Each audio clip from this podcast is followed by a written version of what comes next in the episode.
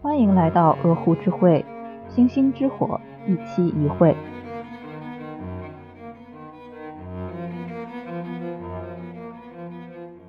那么谈到女性之间的竞争的话，那我们就要提到，也是最近吧比较热播的一个台剧。这部台剧呢，它其实讲的也是女性在职场上面的竞争和她们在职场上遇到的一些问题，只不过这个职场有点特殊而已。但其实本质上还是一样的。我觉得这个台剧它里边很多人都关注的是它性骚扰的部分嘛，而且这个性骚扰的部分确实。对于现在的台湾那边的社会产生了非常大的正面的积极的影响，但是我其实也关注一些其他的部分，比如说它里面体现的一些东亚的家庭和社会结构的相似之处。在这个剧里面，总的来说有三个家庭吧，主要体现了三个家庭，一个就是主角翁文芳的家庭。那翁文芳呢，你可以理解为他是一个经理人的一个角色，先暂且这么说吧。然后他要替他的单位、替他的领导做一些宣传，那同时他也想自己拥有自己的事业，因为他们的家族呢也是干这个的，跟他的领导干的是一种事业，一脉相承的。他之前有一个哥哥，本来是他的哥哥要继承这个家族事业，是没有他的事情的。但后来呢，他哥哥因为意外没了，死了，这才轮到他的头上。但是呢，他因为自己的性取向，结果就是他没有成功。然后很多人也去嘲讽他，说你这个样子真是不争气，连他的父亲也因此有一些责怪他吧，可以这样说。他的这个家庭其实就是典型的我们所知道的这种重男轻女、这种爱男厌女的家庭。对，我觉得他就是个重男轻女的家庭。他表面上是因为他的性取向，然后失败了，就第一次的时候失败了，但是实际上是因为他哥哥去世了。他的爸爸没有选择了，就只能寄希望他这个女儿身上。这时候呢，又爆出来他的性取向的问题，所以他才想把这个失败推到他的性取向上。所以我觉得这是一个借口。而且在他失败之后，他的父亲马上扶植了他的堂弟上位。堂弟那甚至不是他的孩子，但是他宁愿扶植他的堂弟，也不愿意扶植很有才华的女主，他的亲女儿。对，对，他的女儿在他的单位其实做的非常好。然后她也是一个很有理想、很有抱负、很有能力的一个女性。就这个剧表现出来的来看，她完全能够胜任她所要争取的那个角色。但是她还是被她的父亲放弃了。而且这个也很东亚的安排了一个团圆式的结局吧？就针对她这个家庭来说，嗯，他们家一起去祭拜他死去的哥哥，然后他妈妈跟他说：“哎呀，你爸就是这样啊，然后他就是不会表达呀什么的。”然后最后给了一个他爸在远处叫他过来的那个镜头。我对这个处理其实还挺不满意的，包括其实我觉得《俗女养成记》也是一样的，他也揭露了很多家庭的矛盾，但是最后结果也是一样的和解，不痛不痒的。和稀泥吧，就是对，我觉得最大原因是因为这是一个男导演写的 写的本子，有可能，我觉得可以不光是这样，有可能，或者是说这个其实是一个主要的原因吧。嗯，可能换成女导演，她也未必会写不和解的，但是男导演是一定会写和解的。就是这么说吧，嗯，是对吧？因为他作为男性，他是不希望这种结构被撼动的，对吧？哪怕他会写一些性骚扰的东西，对他不想触动自己的利益。对，东亚男还是还是东亚男，就说男性导演是完全没有一点其他的可能性的，而女性导演她还是有其他的可能性的。但是我们刚刚提到这部剧，好像是一位女编剧写的，就是因为她，我们刚刚也提到了，她带动了隔壁迷途运动的兴起嘛。它里面是有非常多的反性骚扰的桥段，是的，是的，但是它会有反性骚扰的桥段，这个是非常好的，是非常值得鼓励的。但是同时不代表他在家庭意识这个方面是有进步的。是的，以防没有看过这部剧的听众听不懂，这个剧的女主角翁文芳，她是在一个组织里面工作的，然后那个反抗性骚扰的女生叫做雅婷，她也是在翁文芳手下工作的，他们隶属于同一个组。他们总是一个团队，是为了团队的 leader 这个老板能够拿到他想要的位置。对，就是基本上是这样吧。但是其实本质上，你就把它当成一个职场理解就好。那我们可以看到翁文芳的家庭，他其实就是这个样子。而且很多人容易忽略的是他妈妈。我记得剧一开始的镜头就是翁文芳他们自己家嘛，他妈妈在旁边做饭，他爸在旁边喝茶。他妈妈问那个翁文芳：“你吃没吃饭啊？吃不吃早餐？然后不吃要带走，这样这个镜头真的非常典型，就是非常东亚家庭的镜头。嗯，而且他们去祭拜他哥的时候，就是那个何姐，他妈妈说什么？他妈妈拉着翁文芳说：“我虽然是你的妈妈，但是我更是我丈夫的老婆，所以我要替你爸去管教你。”我觉得这话说的就，她说她要替这个她的老公去教训她的女儿。我觉得这个话说的实在太太恶心了，太典型的欺母非母了。对，她会先把自己当成是自己丈夫的妻子。然后才是自己女儿的母亲，呃，儿子，我觉得这个可能还是有待商榷。但是轮到女儿，那绝对是丈夫排在优先级的。这让我想起来，前两天我跟我的朋友一起出去嘛，然后我们在聊天，就有点聊到这个问题。然后他说，他从很久以前就不愿意跟他的母亲交流，为什么？因为比如说他想跟他母亲说点什么，说啊，你不要告诉我爸。结果他妈转头就会告诉他爸。然后我跟他说，其实这就是因为你们虽然都是他的家人吧，可以这样说，但是在他心里，丈夫的优先级绝对高于你。她最爱的永远是她的老公。是的，而且你听她这段话，还是完全是把她自己的意识从这两个身份里面摘出去了。她可以是丈夫的妻子，也可以是她孩子的母亲，但她永远不能是她自己。是的，而且她在丈夫和女儿的优先级里面，也优先选择了丈夫，就是她已经不是她自己的前提下，她也没有。站在跟她同性别的女儿的这一边，或者说他可能对他的女儿有一些心软或者是理解，但是他优先保证的还是她丈夫的利益，她还是要跟她丈夫的立场站在一起。这就跟我们要说的下一个家庭表现出来的这种现象不谋而合了，那就是欧阳霞。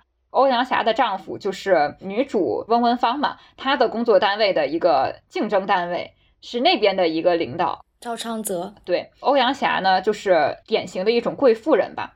她每天的工作，或者是我们姑且称她为工作吧，其实也不算工作，因为她就是一个家庭主妇。但是她会做一些替她丈夫争取资源的事情，就有点像《三十而已》里面他们那个太太开会嘛，对吧？然后在其中，他们可能交换一些资源啊，然后交换一些情报啊什么之类的，就是太太社交嘛。对，其实就是太太政治。这些贵妇人，她看似是没有职位的，或者说她看似是游手好闲，但其实她们平常做的很多活动都是在替她的丈夫争取利益，或者是替她的孩子去铺路。这些其实是他们在干的事情。但是这些争取资源的活动，其实对于他们自己来说，呃，假如说欧阳霞这个太太，她像翁文芳一样，她去作为自己丈夫单位的一个手下，她绝对会赚得相当程度的工资。但是她作为太太去给丈夫干活的话，她可以说是获得了相当微薄的回报的。但这一点她可能自己并没有意识到，嗯，或者说她即使意识到了，她也并不在意。对她来说，她的功能或者她自己觉得她的功能就是要服务她的丈夫，去跟她的丈夫站在一起。她的利益是跟她丈夫深度绑定的。是的，你这个例子让我想到了我之前看到一个事情，就是说清朝要灭亡的那会儿。江浙一带的家里面比较有钱的那种刺绣的商人，他会把自己手下绣工最好的这个绣女娶做小妾，这样的话就可以不用付他们工钱了，而且还多了一个能够暖床的人，就是又压抑他的性资源，又压抑他的一个工作能力。这就跟那个你们应该也看过吧，报上面那个帖子说。一个保姆阿姨，她工作的服务的那个对象，那个老头突然说要娶她，对对，然后那个阿姨拒绝了，说她其实就是不想付给我工资，本质上就是这样的。对我还记得那个工资是八千呢，七千还是八千，反正就是也挺多的了。然后这个阿姨毅然决然的拒绝了，就是说她其实就是不愿意付给我工资。嗯，而且假如说你现在直接对，比如说这个男的直接对一个女人说，我要你免费为我劳动，我不想给你钱。我不仅不会给你钱，你还要给我生孩子，倒贴，而且这个孩子还不能跟你姓，对，然后你还要继续服务我跟这个孩子。如果他这样说的话，应该没有人会答应的。但是为什么会有这么多女人愿意投身这种火坑呢？当然，其中一个原因就是失权了，这个也是最大的原因。某种意义上，他们是被推向了这个选择的。那其中另外一个原因呢，就是爱，或者说是爱这个噱头吧。像这个欧阳霞，她的丈夫赵昌泽，翁文芳对面单位的领导，经常对欧阳霞表现出一种好像关怀的态度。他会赞美她说：“哎呀，你今天真漂亮。”会在回家之后拥抱他，然后他们一家人吃饭的时候，他也总是摆出一种温和的笑容，好像说啊，我是一个好丈夫，我是一个好爸爸。这样的温情反而蒙蔽了很多女人的目光，让他们觉得说，哎呀，这样子也不错吧，对吧？他爱我，那他爱我的话，我做的这一切就都是值得的。这样其实是非常有毒的，因为他的这种爱当然也不是真正的爱，因为真正爱你的人是不会愿意去剥削你的，会让人觉得说这就是一种回报。但是说实话，这算什么回报呢？对吧？只有真正能给到你好处的东西才叫回报。那这些事情给到你好处了吗？他的这种关怀，你觉得能够抵得上你所有劳动的价值吗？我觉得不会吧。不然这样的话，你老板每天不需要发给我工资，老板只需要每天关怀我、拥抱我，然后说啊，你今天真是太好看了，你真是太美了，我好爱你啊。你觉得这样的话你可以接受吗？如果你不可以接受的话，为什么换成男人、换成丈夫你就可以接受了呢？而且赵昌哲这里更加手段高明的一点，这高明打引号，他说我跟欧阳霞之间。他是有一点那种精神伴侣，就是只有你懂得我，嗯，我的真正的需求，我的理想，我的这个追求是怎么？你是家啊，他是宾馆，对 对，就是说我跟外面的女人只是逢场作戏，只有你跟我才是一个永远的利益共同体，我们俩才是一家的。就是他总会画饼，我觉得是 总会画饼。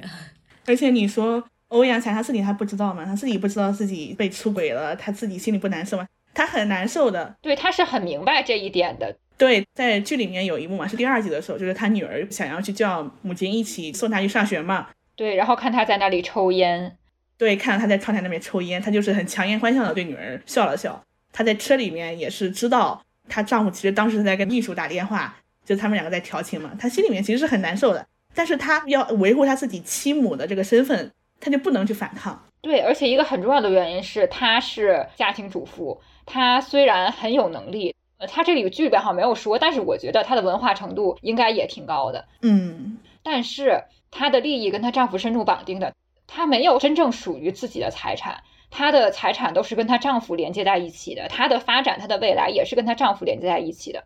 所以，即便她知道她丈夫在背叛她，或者是她丈夫做了很不好的事情，她也往往不会选择违背她的丈夫，因为她知道她丈夫完了，她就完了。对，所以说这个家庭里面，我最喜欢的是她的女儿。我觉得她的女儿真的是在这样一个家庭环境里面，她还能站出来跟她的父亲，跟他性骚扰雅婷的他的父亲进行一个割席，我觉得就非常的让我惊喜吧。出淤泥而不染，对，可以这样说。我觉得其中有一个原因也是，第一，他女儿比较年轻，他跟雅婷是同龄人嘛，对吧？就更能共情，对，产生这种共情。他比雅婷小。对，都是年轻人吧，相当于是，肯定是比这个欧阳霞跟雅婷的代沟要，我觉得是要小一点，距离要近一点。而且欧阳霞跟雅婷的身份也根本不一样。但是像欧阳霞女儿叫荣芝嘛，荣芝和雅婷她们其实都是，她们都是单女吧？是单女，是单女。对，所以说他们对于他们所处的环境，然后包括荣枝她之后肯定也要步入职场的嘛，对吧？他们所面临的这个处境待遇是相似的。还有一个很重要的原因是，荣枝是有未来的，荣枝是年轻人，她之后可以不去依靠家庭，可以走出去。但是欧阳霞也不能说完全不可能吧，但是就具体表现出来的，她没有这个想法，然后也没有这个愿望，所以我觉得女儿是注定会比她的母亲要走得更远，要走得更好的。是的，而且荣枝我觉得她非常像一个没有被驯化过的自然的女宝的一个形象吧。不是说她的外表，她外表其实还是挺服美意的嘛，因为毕竟在这样一个环境下面。但她的精神力是非常强大的。她自从察觉到她父亲开始出轨，察觉到她的母亲开始不对，她其实是在情绪还有一些细微的表现上就已经开始偏向母亲了。是的，而且他对于他父亲的这种家庭角色和他对于他的家人的看法也是有不满的。嗯，有一集是他爸赵昌泽嘛，拍宣传片就要拍他们一家什么和和美美呀。要提升他在他单位的形象，对外的形象，对他在公众面前的形象。那个时候，赵昌泽说了一句话，是先是夸赞他的老婆，什么他的老婆是他贤内助啊之类的，嗯，然后他又去夸他的女儿。对方问他说啊，你觉得就是你的女儿怎么样呢？说大家都很喜欢她呀，大家都很关注她的社交媒体啊什么的。然后说，我女儿对我其实也有很大的帮助，她是我很好的帮手。那这个时候就给了荣枝一个镜头，我觉得他是不满意他父亲对于他的这种角色分配，或者是对于他的诠释的，因为这样的话，他不光是把他妻子的劳动纳为己有，她其实把他女儿的这种形象也纳为己有，跟自己绑定在一起了。他是有所察觉的。是的，所以说其实越年轻，我感觉越没有被驯化过的女人是更能察觉到男权社会的恶意还有不对劲的地方的。是的，或者是说她还没有被男权社会浸染吧？对，因为欧阳夏已经是个完全体了，她离开她的丈夫就可能就是没有办法独立行走了。但是她的女儿还是一个年轻的，就是一个未成熟体，所以他是有这个机会逃出这种比较压抑的状态的。是的。而且他做这个选择，我觉得非常勇敢。虽然即便说他年轻，即便说他有后路，但是他做这个选择其实也要付出很多的代价。嗯，因为他如果揭发了这件事情，或者他没有维护他的父亲，从此以后他就是一个性侵犯的女儿，这对他的利益也是有损伤的。但是即便如此，他还是站在了自己的性别这边。我觉得他是值得我们去赞美、去鼓励的。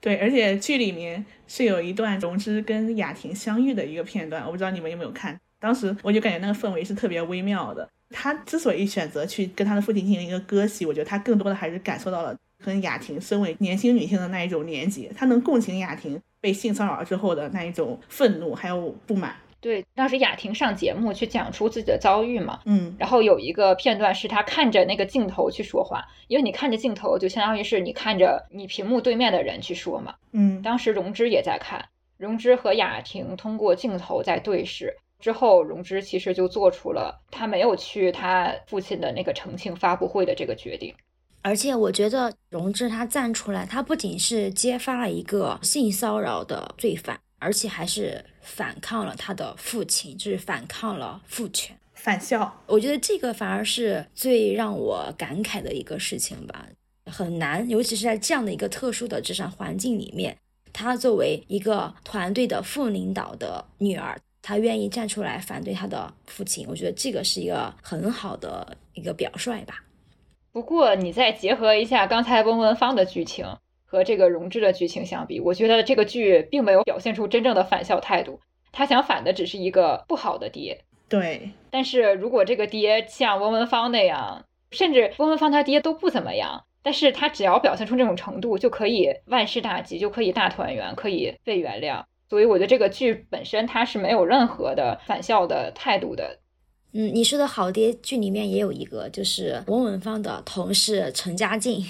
他就是一个知错能改的好爹形象啊，就是典型的女权男。他其实也不是好爹，对，就知错能改嘛，就是说我意识到了我对家庭的关心不够，然后我想办法改变。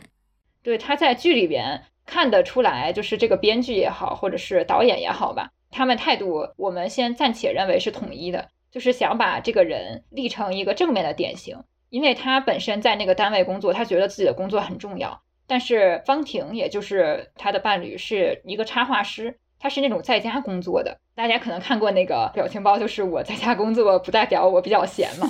这个就是方婷说的。同样的，他的妻子也是跟前面欧阳霞呀，然后包括温文芳的母亲，他们是一样的，他们承担了很多家里的家务和一些琐碎的工作，但是也被忽视了。方婷她作为插画师，她的工作很忙，那同时她要负责家里一些琐碎的事情。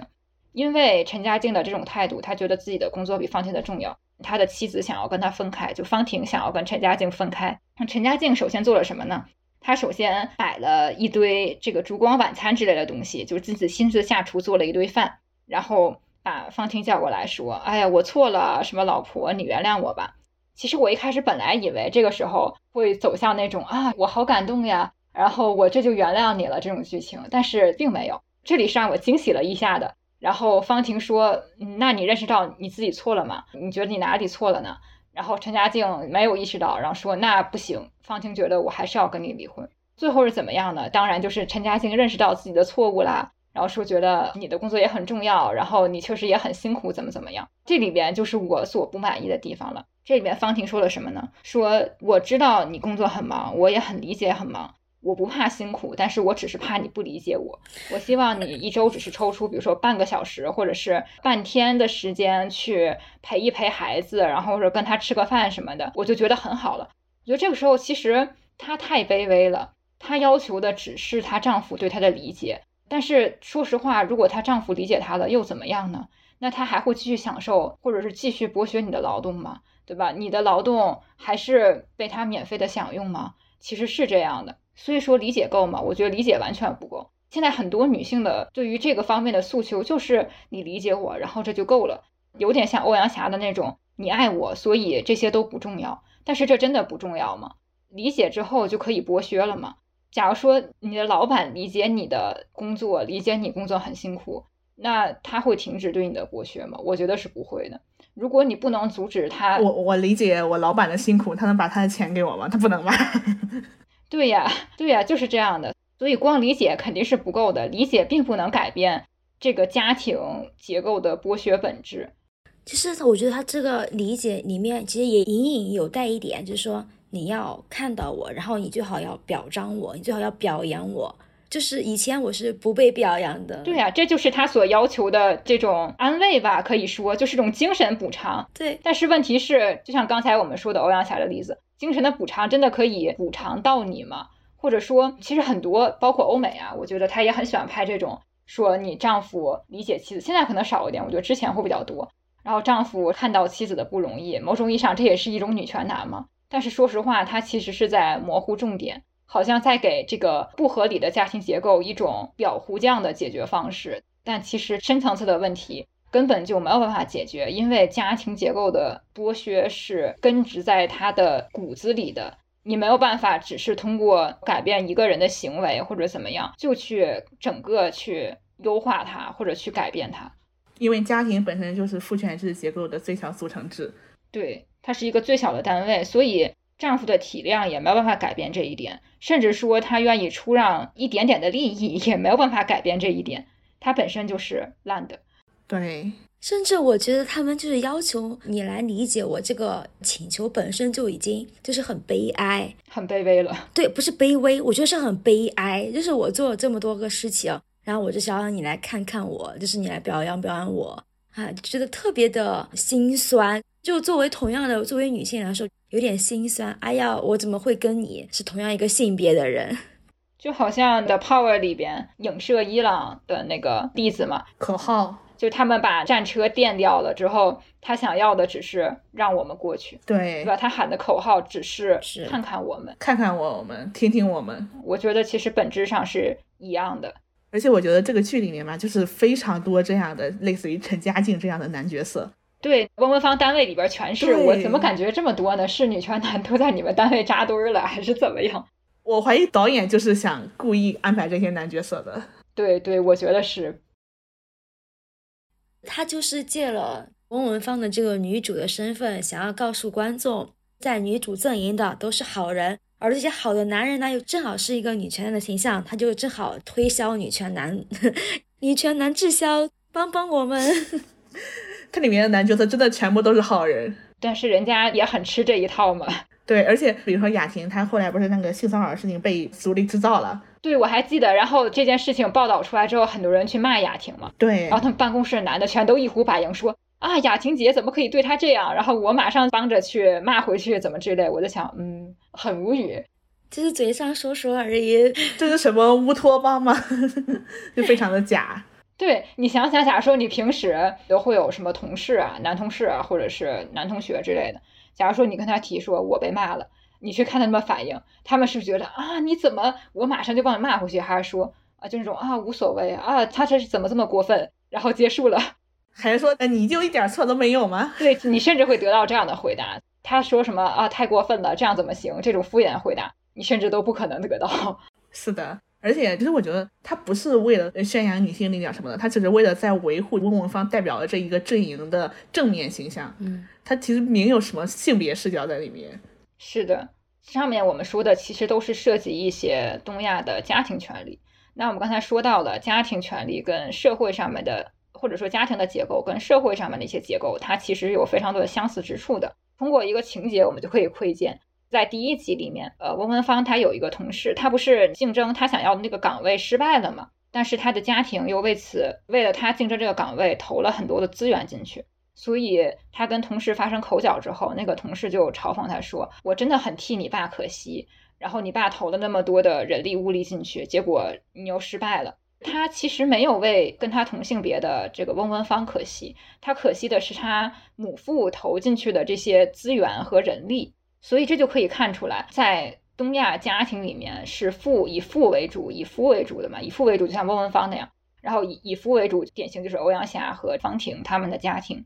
这个在社会上的认知其实也是一样的。然后包括说这两个单位之间或者这两个集团之间的斗争吧。像翁文芳这边的集团，他们的领导是一个自然女，叫林月珍。然后她呢一直都是单身的，然后也没有孩子，也没有家庭。反观这个对面阵营的赵昌泽呢，他就是已婚已育，然后有子有女。非常的稳定吧，可以说。那其中有一个情节，就是赵昌泽的幕僚跟他说：“你现在是一个这样的身份，那你肯定是要比对面那个林月珍是有优势的。”这也反映出社会的认知，他们会觉得已婚是更好的，那这个已婚家庭里的男人是更可靠的。嗯，反而说你作为自然女，作为一个没有家庭或者是没有孩子的一个人，你是不可靠的。你好像是代表一种。不稳定，或者说你代表一种不成功这样的感觉，就好像说你可能月入百万、年入千万什么的，但是你没有孩子，很多人或者说你没有结婚，很多人还会催你结婚，说：“哎呀，你这样的人生就不完整啊，你这样的人生有遗憾什么之类的。”就是你是一个失败的人。对，那你们为什么不觉得自己没有年赚千万很遗憾呢？哎，你说这个情节，我就想起了《The Power》里面也是，对那个市长和州长在竞选的时候，也是说市长的家庭是美满，而州长他离婚了三次，是一个非常不利的一个信息点。所以，美满的家庭，不管你是在东方也好，还是在西方也好，它都是在一个主流社会上的一个加分项。也就是说，我们的不管是国内还是国外，它都是。就天下乌鸦一般黑，就没有说哪一个要更好一些。因为好像婚姻或者是这种类似家庭的关系吧，它好像已经跟你的人品绑定了。比如说婚姻，很多人会想到一个稳定的家庭，让人联想到这个人会有责任感，嗯，这个人可能会是什么性格比较好，等等等等的。但是单身好像就是所有这些的对立面，他好像是漂泊的，你没有办法去预测他的行为，你没有办法去牵制住他。这就为什么很多领导他喜欢。招离婚的员工嘛，然后有房贷的，对吧？这就是因为这个可以牵制住他，或者说可以通过这种方式去稳定住他。但是单身好像不能满足他们这些的要求。我反而觉得跟你的想法不太一样，就是我是觉得单身的人他的软肋没有那么多，他的把柄没有那么多。对呀，对呀，对，所以他反而可以按照自己的想法来做事儿。对，这对于单身的本身的人当然是好的呀，对吧？但是对于像老板像他们这样的人。你没有把柄，我怎么拿捏住你呢？对吧？你没有房贷，那我可能我想辞职，我可能就去辞职了，对吧？但是你有房贷，你会轻易辞职吗？你肯定不会。或者你有孩子要养，那你会轻易辞职吗？你肯定也不会，对吧？对，家庭其实是绑住一个人最好的方式。而且你看《The Power》里面对于市长他的要求是，市长你家庭美满，所以市长他就不敢反映出来，她跟她丈夫其实已经决裂了。然后在我们刚刚说这部剧里面，说林月珍她。单身，所以不值得信任。就是如果是选她当领导的话，会没有赵昌泽有竞争性。这其实都是对女性的一种不信任。女性单身的时候你不信任她，然后女性有家庭的家庭不美满的时候你也不信任她。哎，等一下，我纠正你这儿一个错误点，就是两方对方的这个领导都是女性，然后他们是一个团队，正副队长就是两边的正队长都是女性。然后这不重要呀，这不重要呀。我们现在对比的不就是林月珍和赵昌泽吗？对。其实还有一个体现社会结构跟家庭结构相似的很重要的情节，就是关于性骚扰的处理上。很多人可能觉得啊，这两者有什么关系呢？但其实是一样的，因为我们刚才家庭父夫为主嘛，对吧？嗯，那在这个男性社会的结构里面，有男的的地方就会以男人为主。那相反的，女人的生存权利或者是女人的生存空间就会受到压缩。这个在性骚扰的处理上面有很很明显的体现。比如说雅婷，像我们刚才说的。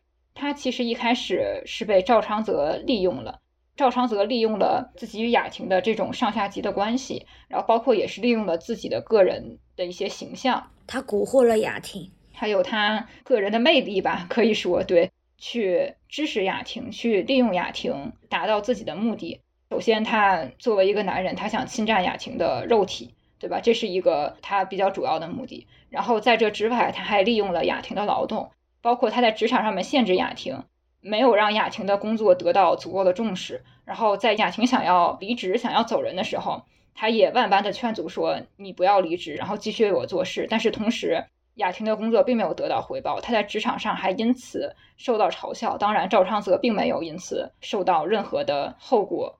对，就是说他是靠与难关系上位的。对，但是你看雅婷，她之后她不是去了那个文文芳赛的组吗？她的工作能力就真的是被受到重视，而且文文芳是能够看见这一些很微小的努力的。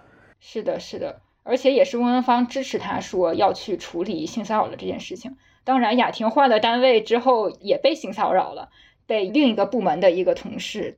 对他当时处理这个性骚扰的方式，我看着还挺爽的。他直接是一个过肩摔，把那个男的给摔下去了。对，然后当时这个事情不是闹大之后嘛，文芳就把他叫到办公室里面，他就问他怎么回事，然后雅婷说他性骚扰我，可能看国产剧看多了吧，我以为文文芳他可能会说一些冠冕堂皇的话，没想到文文芳说的第一句话是你做的对，就是说你把他摔摔的是对的。对，而且我觉得他后续对于性骚扰处的展现其实也很现实吧。嗯，虽然说过肩摔是很爽了，但他后续处理这件事情的时候，首先那个男领导先是把骚扰他的那个男的叫小简叫过来和稀泥，对。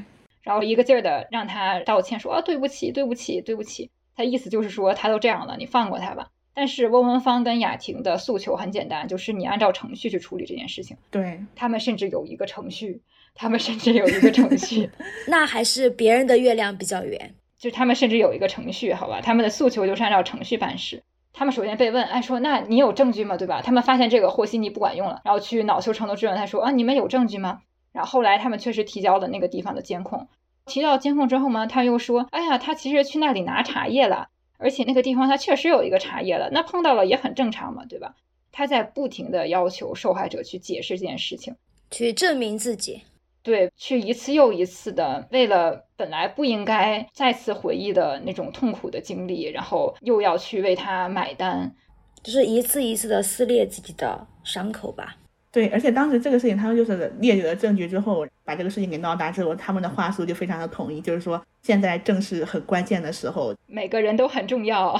对，团队的利益为先，能不能把这个事情先过去，就很点。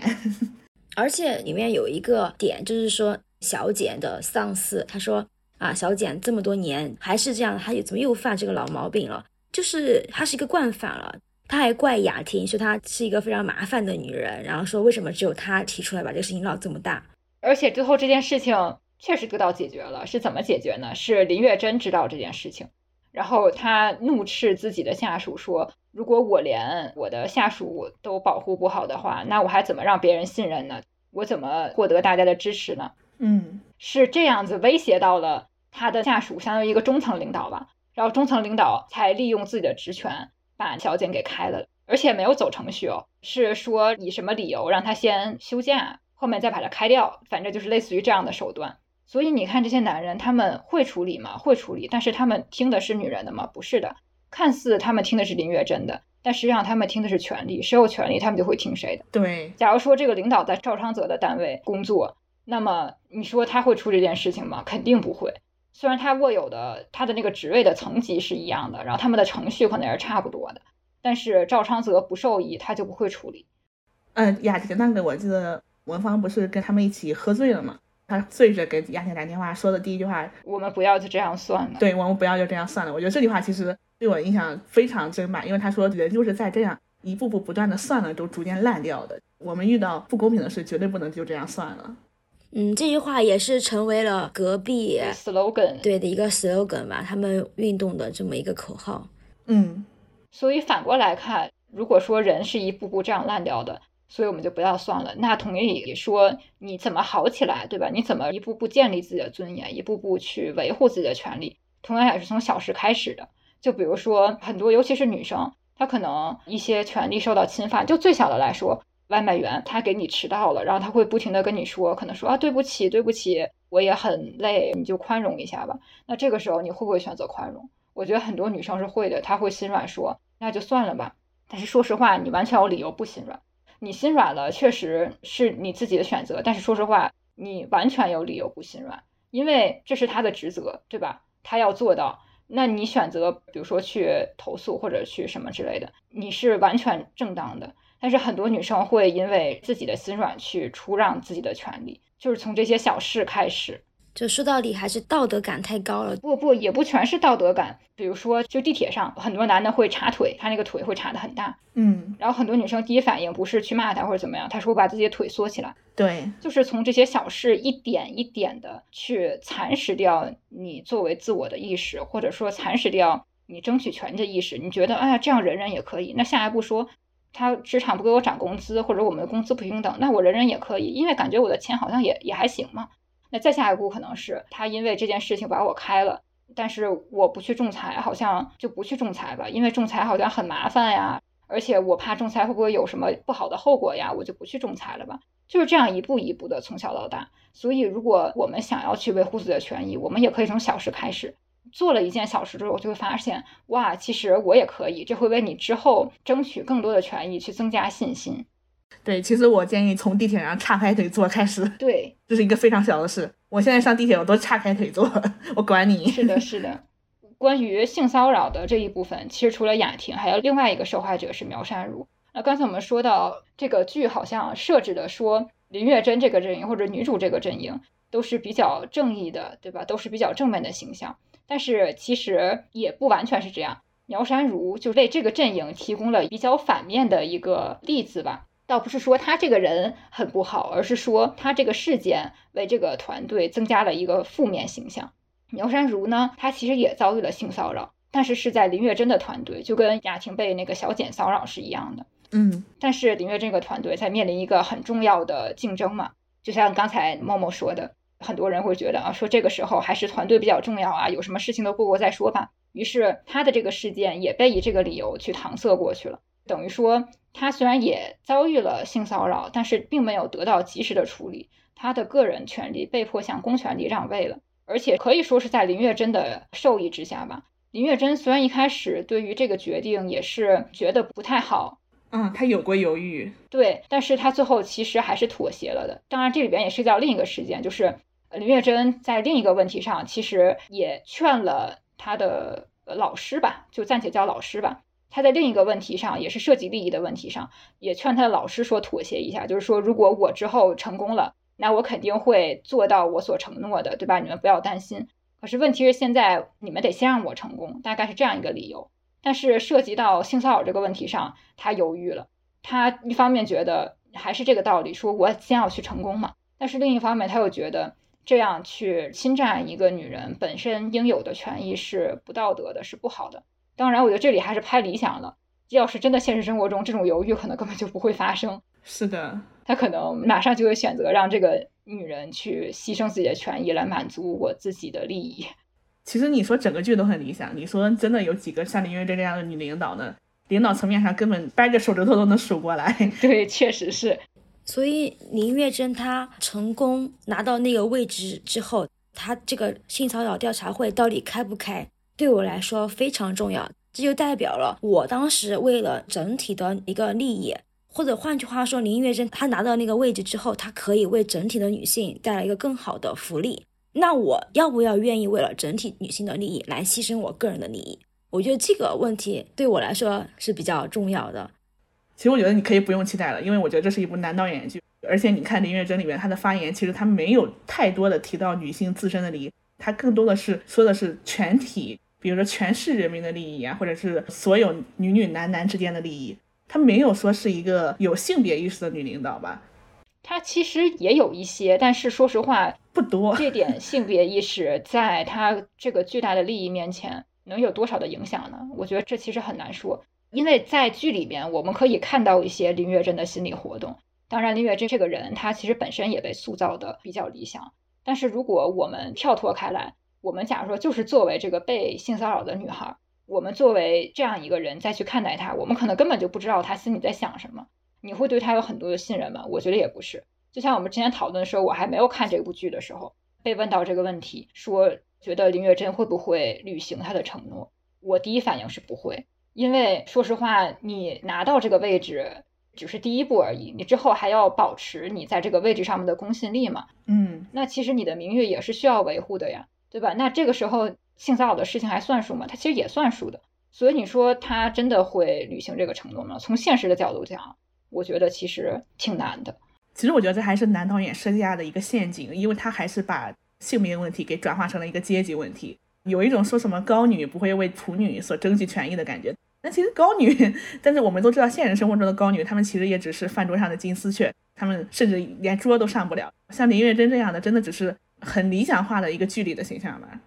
说到这个情节，就是说个人利益和整体女性利益的冲突，我就想到了，就是《Power》里面还是有一个情节。塔提安娜她为了谋杀她的丈夫那个总统那个总理，她谋杀了一个女孩，让这个发型师背了他的锅，然后他就顺利的拿到了执政权吧，虽然也不是那么的顺利，就是至少他有一个由头能够拿到这个执政权。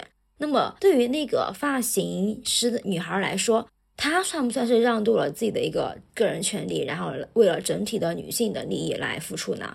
因为我们知道，那个塔提亚娜她上位之后呢，她帮助或者她协助了佐亚将军，然后他们呃把整个军队都全灭掉了。就他还是对整体女性的利益是做出了一定的贡献的。或者我们跳脱出两部剧来说，如果说现在你有一个机会，就说你可能要牺牲自己的利益，但是整体女性的利益是要往前要前进一大步的，那你可能愿意牺牲你自己的利益吗？我不愿意。这个问题我跟你讲，想都不用想，是不愿意的。为什么？因为女性她其实跟父权制是不一样的。女性个人的利益，其实有时候代表就是女性整体的利益。我觉得这个想法其实很男权思维的谬误，或者说就是宏大叙事的一种在女性身上的。对对对，之前咱们在讨论的时候，我提出这个问题的时候，然后 Caesar 他也是，就 Caesar 是我们的剪辑老师，而且我跟 Caesar 的一个看法就是，我们俩都愿意，就是我们俩第一反应都是说我愿意为了。整体女性的就女权事业，然后付出我自己的一些，就让渡我自己的一些权益。但是后来龙七老师他就直接说他就不愿意，凭什么？他就说他不相信真的有人能够实现他的承诺，真的有人能够带领整个女性团队前进一大步。如果真的有人的话，这个人为什么不是我呢？然后我跟 C 尔就突然顿悟，我们两个还是有点残留这个男权的遗毒吧，仍然还是说不能够第一时间的反应过来。就不能够第一时间用女本位来思考自己的一个权益，所以我觉得女人真的要警惕两个字眼，一个是牺牲，一个是奉献。对，还是会陷入。就是如果你说你让我为男人奉献自己，那我肯定不愿意。但是你说让我为整体女性来奉献自己，我好像就是有点动摇，有点没有转过这个弯来啊。后来我是被龙七老师点醒了，陷入了专属于女权事业的一个宏大叙事吧。其实你去想想，不是说什么要让女人过得更好吗？那如果每一个女人都过得更好了，对吧？我也是女人嘛，对吧？那其实整体上你可以说女性过得更好了。这种情况感觉，包括像李月珍和苗山如的这种权利上面的问题，其实是男权社会下面临的一个普遍问题。假如说我们真的有全女社会，当然我们现在也只能停留在一个想象程度吧。假如有一天真的有全女社会，我们可能不会面临这样的问题。因为那个时候，你女人的利益就符合你的利益，对吧？你的利益就符合女人的利益，对。或者说，他可能会有冲突，但是也没有那么大。但是问题是在男权社会下面，这种冲突是很常见的，而且这个冲突是基于男权社会的权力结构本身的。它其实并不是女人之间谁应该为谁牺牲的问题，只是一个男权的幌子而已。是的，是的。而且林月珍也并不是以一个女人的身份是劝告苗山路，或者去。让苗山如再去提他这个问题，而是他在以他那个集团的领导的身份去向一个曾经的员工提出这个问题。假如说苗山如这个问题不是性骚扰，因为性骚扰这个问题会被大家关注的很多嘛。那假如说苗山如的问题不是性骚扰，而是别的，比如说加班不给钱，随便乱说的，比如说加班不给钱，或者是比如说这个领导他滥用职权等等等等，其实换到这个案例里面不会有任何的本质区别。他们之间的冲突本质上是权力高位者和权力下位者的冲突，而不是女性之间的冲突。对，它不是性别问题。既然你说到了权力的高位者和权力的下位者，就是我作为一个权力的下位者，我就很想问：权力它本身就是如此的不择手段，还是说因为这么几千年以来，因为男人长期的掌权，导致男人的特性被渗入了权力呢？到底是权力的本来面目就是要面目全非，要心狠手辣，然后才能够更好的去运用这个权利，还是说因为男人他掌权太久了，导致男人的这种不择手段，然后被浸进去了权力本身呢？其实我觉得权力它本身是一个中性词，它不带有任何的正面意义或者是负面意义，它就是一个权利。我不能回答莉莉丝老师的这个问题，是因为我根本还没有权利。对我站在一个权利的下位者提出来的，我只能对他进行一个想象：到底我拥有权利之后，我这个人会变得不择手段，还是说是因为权利它本身是个工具，就是因为你人你掌权的人长期是男人，导致他的这个特征被渗入了权利，还是说他本身就这样子的？我对这个问题很费解，我到现在我都没有想到一个能够说服我自己的答案。就是我希望，如果评论区有姐妹有相似的看法，或者说你对这个问题有自己的见解的话，希望大家踊跃评论吧。我觉得是目前权力的运用方式跟它的权力的结构是有很大的关系的。嗯，就是你不能脱离这个东西去谈它的影响吧，或者是说它会怎样被运用，或者是说权力的这个概念的定义就是它依托于男权叙事的。我觉得那不是，既然聊到这儿，我们就可以多聊一点嘛。我觉得像权力高位和下位，就像某某刚才说的虎鲸嘛，虎鲸他们的社会里边也是有权力的高位与下位的，也是有一个家族的掌权者和属于他们的一个跟从者的。但是我觉得他们的权力结构肯定不像男权社会这样的权力结构，所以导致他们运用权力的方式肯定也是会有所差异的。当然，你个人的一个品性啊，比如说。你很有野心，或者是你很善良，或者怎么样，它会影响你操纵权力的方式。但是我觉得，就跟一个全女社会下善良的女人可能也不会去当驴一样，我觉得结构还是决定性的。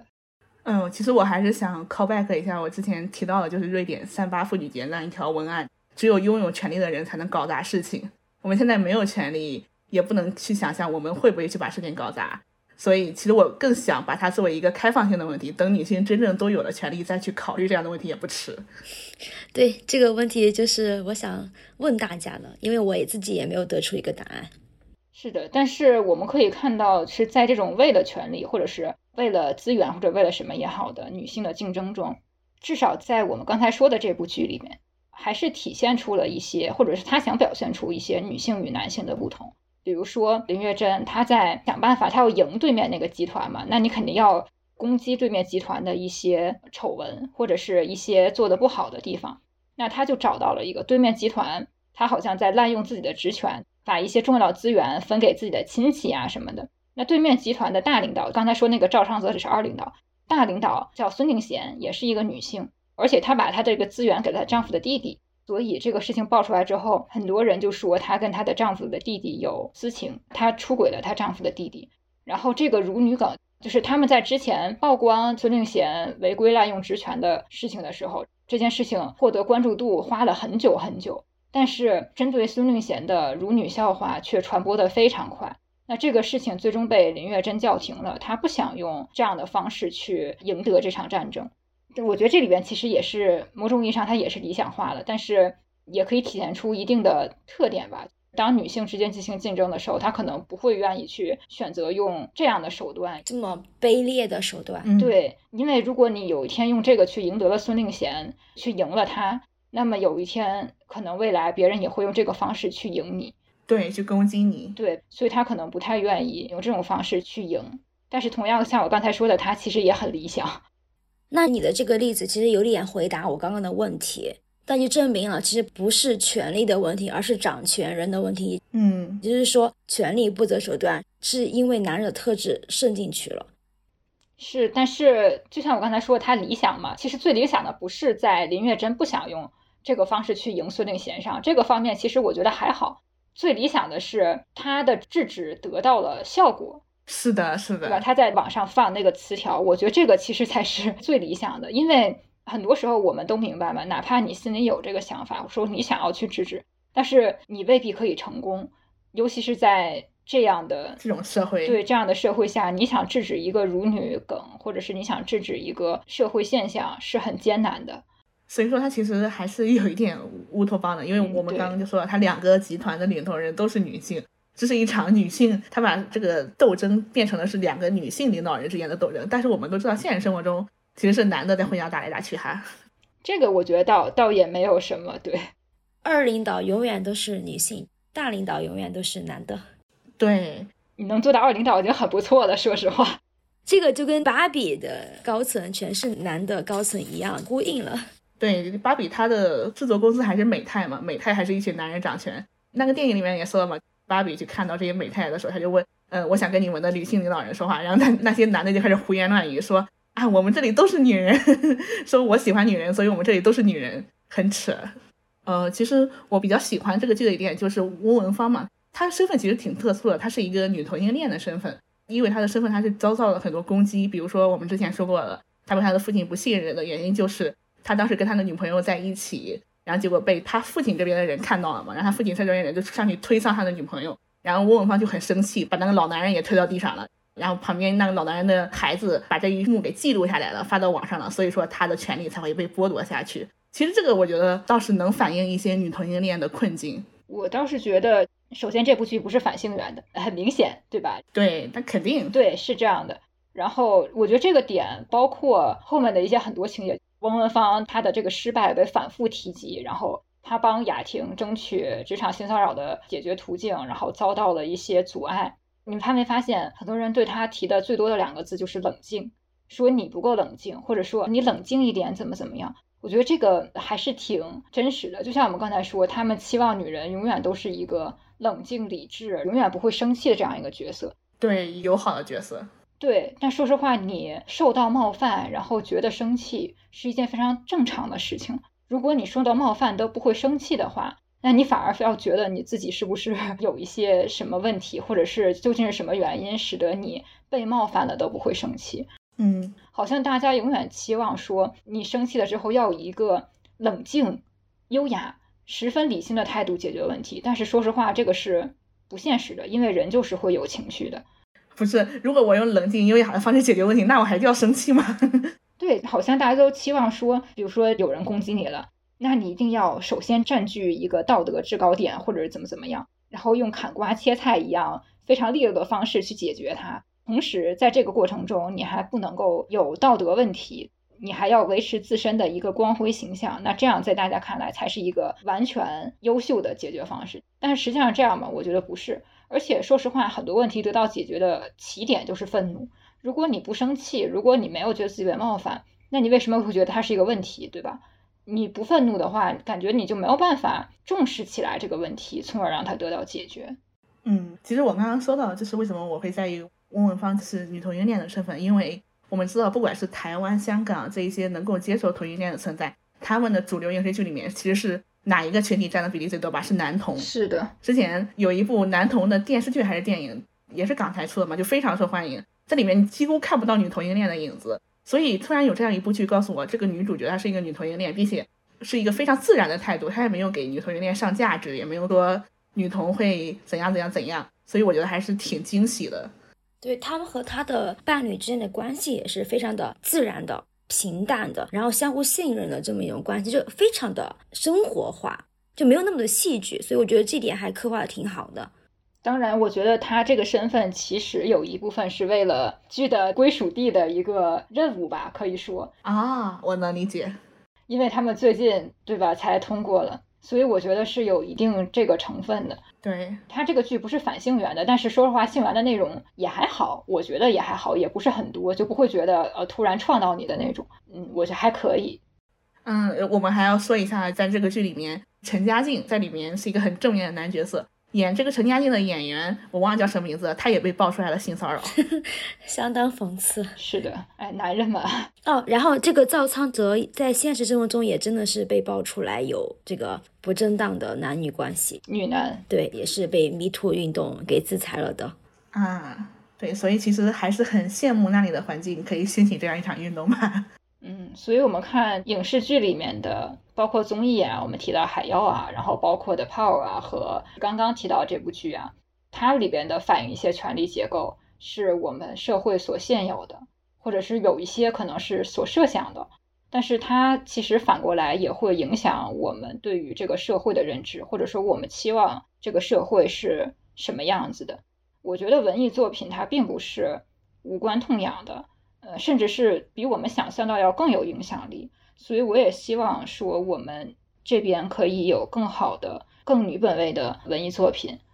啊，是，我们也希望是这样。我们今天之所以提这三部剧，其实都是为了把这个话题引到权利上面去，不管是你有身体上的权利也好，精神上的权利也好，都是我们女人应该追求的。如果你想拥有身体上的权利，你就运动起来，我们去健身房；如果你想有精神上的权利，那就用你女本位的方式去思考你身边的一切去做你想做的事情。